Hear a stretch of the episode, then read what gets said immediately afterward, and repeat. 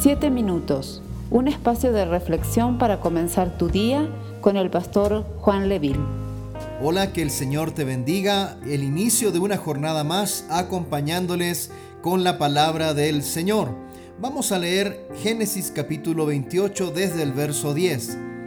Salió pues Jacob de Berseba y fue a Harán, y llegó a un cierto lugar y durmió allí, porque ya el sol se había puesto, y tomó de las piedras de aquel paraje y puso a su cabecera y se acostó en aquel lugar y soñó. Y he aquí una escalera que estaba apoyada en tierra y su extremo tocaba en el cielo y he aquí ángeles de Dios que subían y descendían por ella.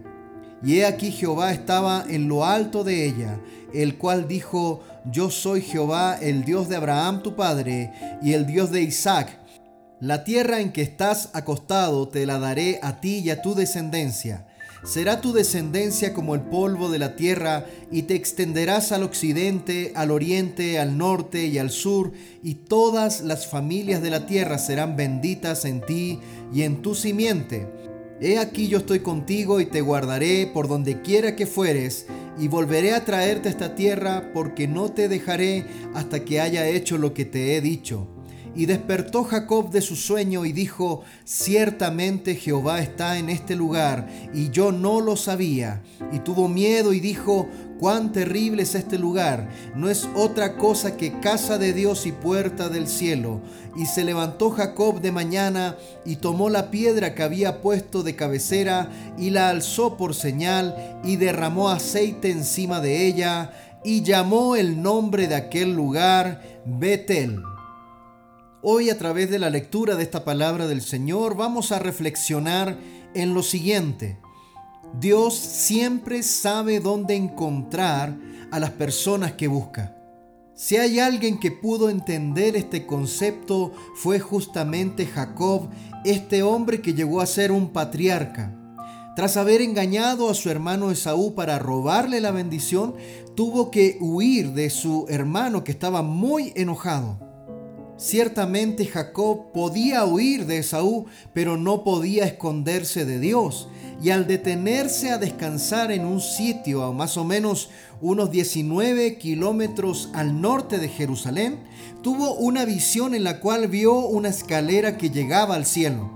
Si bien fue una experiencia asombrosa para Jacob, lo más sorprendente es que a pesar de lo engañoso que era este hombre, lo mentiroso que era, Dios le prometió que su descendencia sería como el polvo de la tierra y que habitaría la tierra misma sobre la cual dormía, en donde puso unas cuantas piedras a manera de almohada. Después de esta visión tremenda que Dios le entregó a Jacob a través de un sueño, él despertó y se dio cuenta de que Dios había estado en ese lugar. Movido por el temor y también me imagino por el gozo en su corazón, Jacob edificó un altar y llamó a aquel lugar Betel, que significa casa de Dios. Lo interesante de esto, mis hermanos, es que Dios reiteró su promesa de dar la tierra de Israel a Jacob y a su descendencia y prometió llevarlo de vuelta a esa tierra, aunque iban a pasar 20 largos años antes de que Jacob pudiese volver. Este hecho histórico que acabamos de mencionar es de vital importancia para el pueblo de Israel y para la historia de Israel, ya que el pueblo israelí es el cumplimiento de este sueño que Dios le dio a Jacob. Dios cumple sus promesas. Así pasen muchos años, Dios siempre será fiel a sus promesas. Dios se da a conocer a través de este sueño a Jacob. El Señor había prometido a Abraham y Dios estaba siendo fiel a las promesas a los antepasados de Jacob.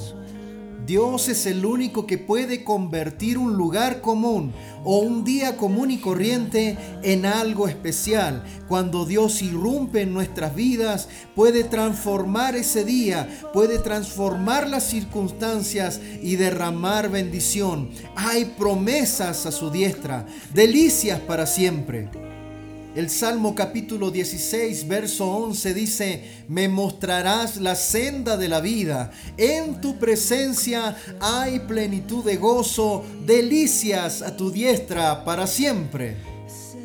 Debería alentar nuestro corazón en este día el saber que el Señor será fiel en cumplir sus promesas que Él ha hecho nuestras vidas y no nos dejará hasta que esas promesas sean cumplidas aun cuando no estamos en nuestro mejor momento, Dios es fiel para buscarnos y restaurar nuestra comunión con Él. Él puede acercarse a usted sin importar en qué momento de su vida usted se encuentre. La experiencia de Jacob en Betel es una prueba de ello.